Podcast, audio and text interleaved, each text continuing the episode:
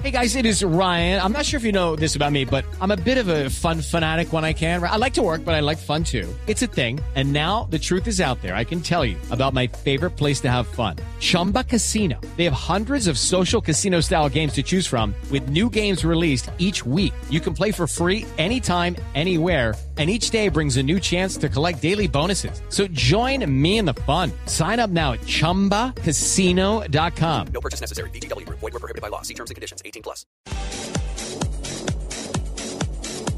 3 de la tarde, 9 minutos, seguimos en Blog Deportivo a través de Blue Radio y teníamos un tema pendiente, ¿no? un tema que eh, estaba en punta y era el de Carlos Alberto del Pibe Valderrama en entrevista que le ha hecho Fabito de Barranquilla. Se despachó.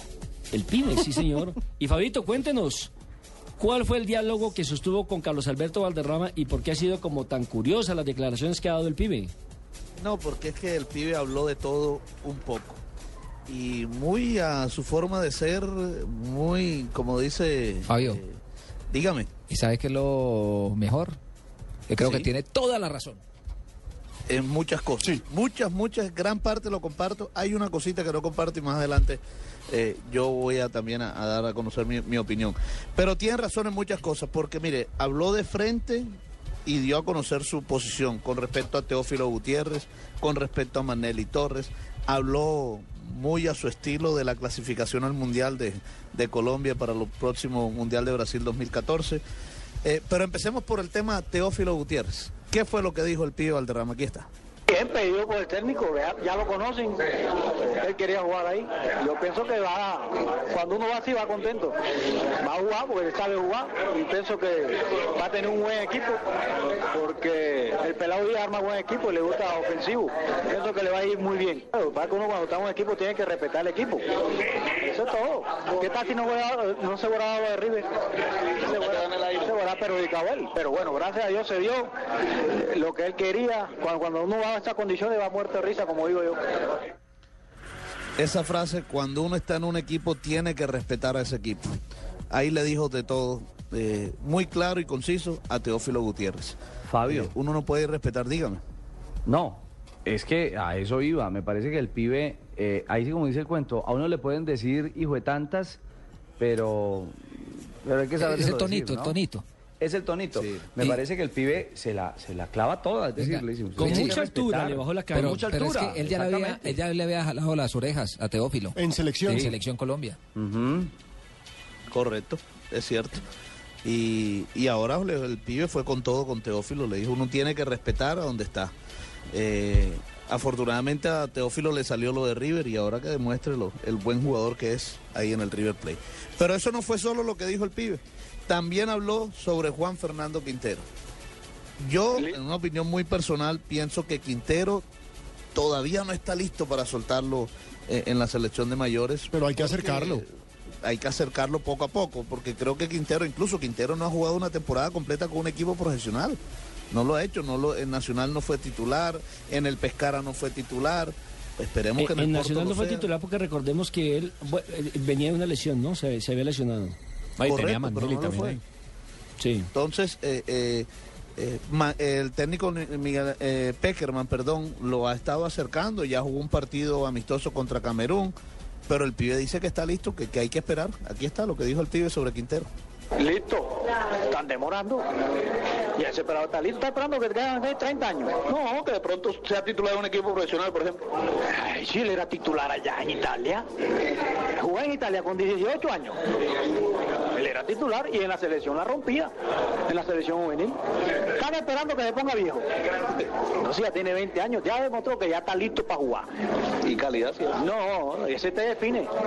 Ese tiene calidad. Ya está listo. Además, Mono, además de tener calidad, demostró que en los momentos difíciles aparecía, o sea, no se escondía, cogía el balón. No, con esa patada que tiene, hermano, se muere de la risa.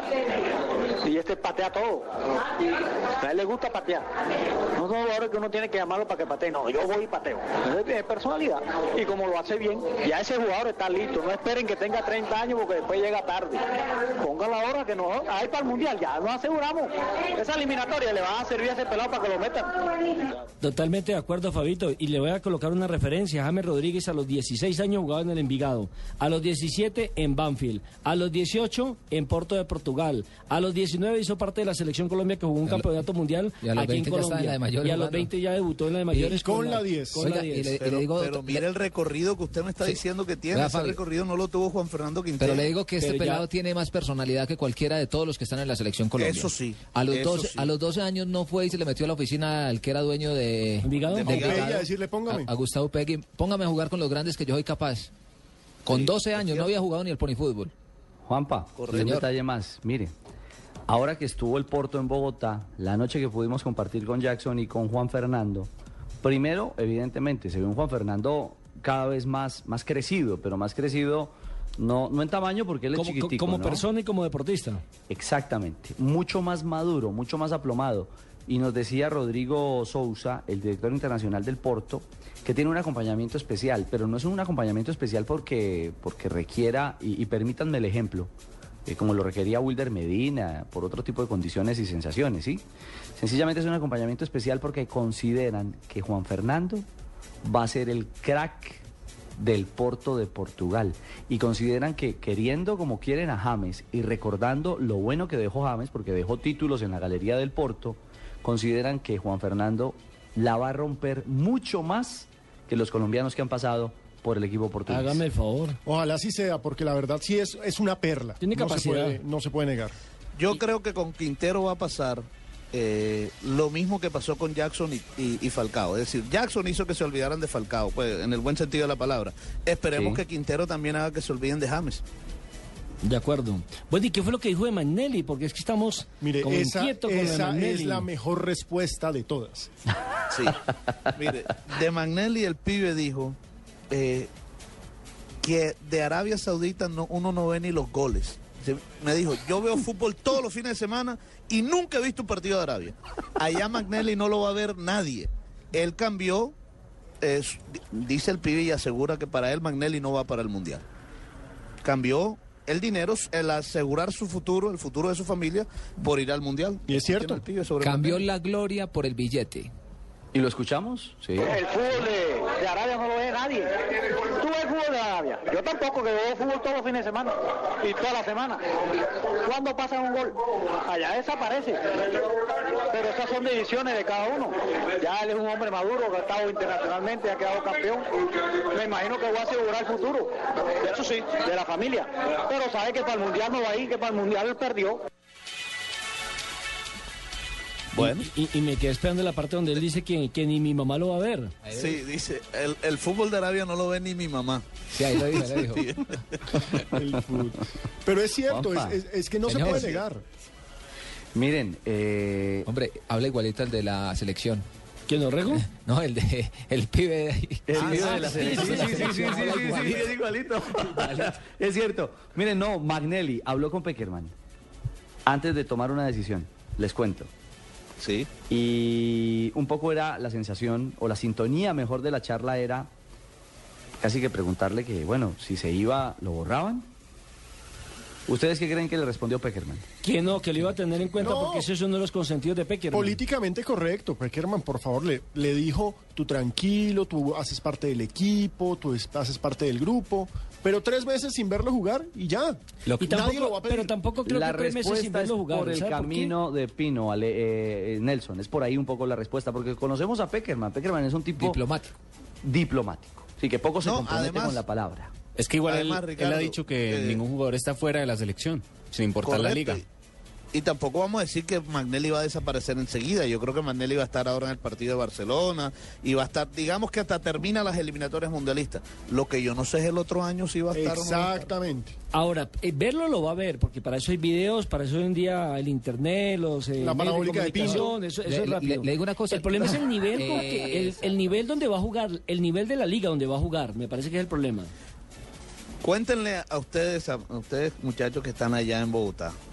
Que reciben pues el fútbol de todo el mundo.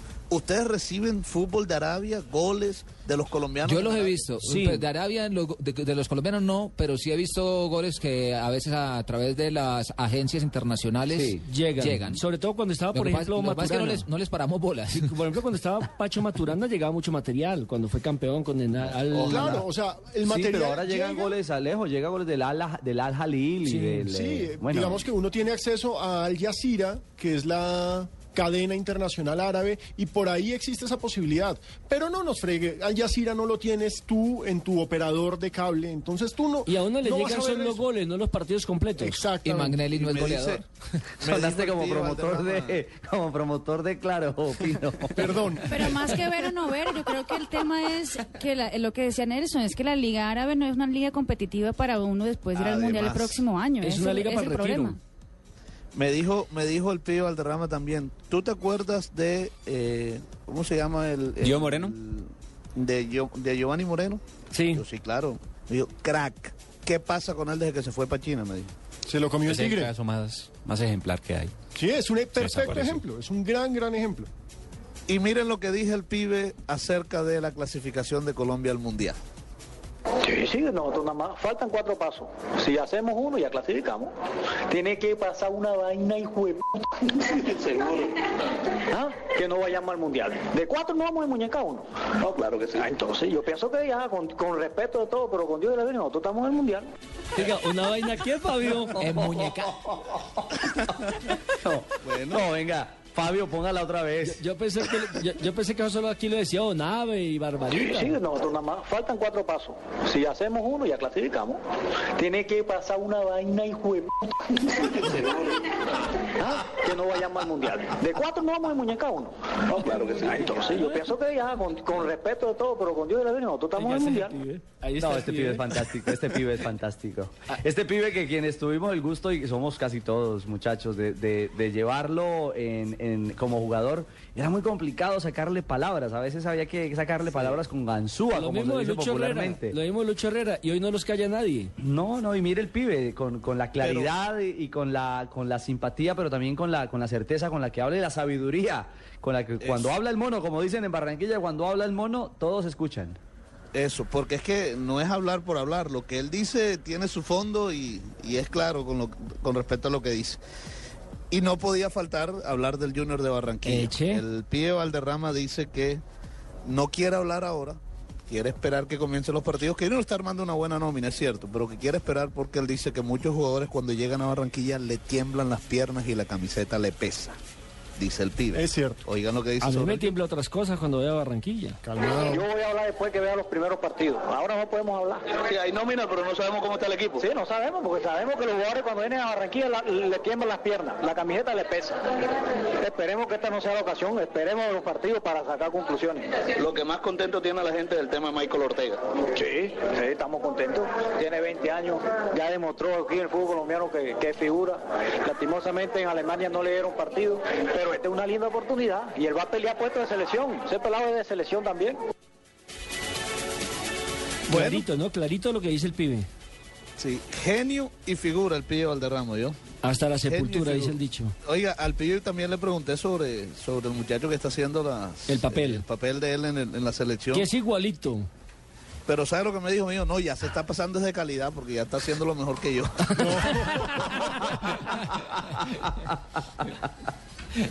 el pibe Valderrama. Bueno, Qué gran- quedó qué claro. grande, grande, grande el pibe. Quedó claro Tiene- de todos los temas.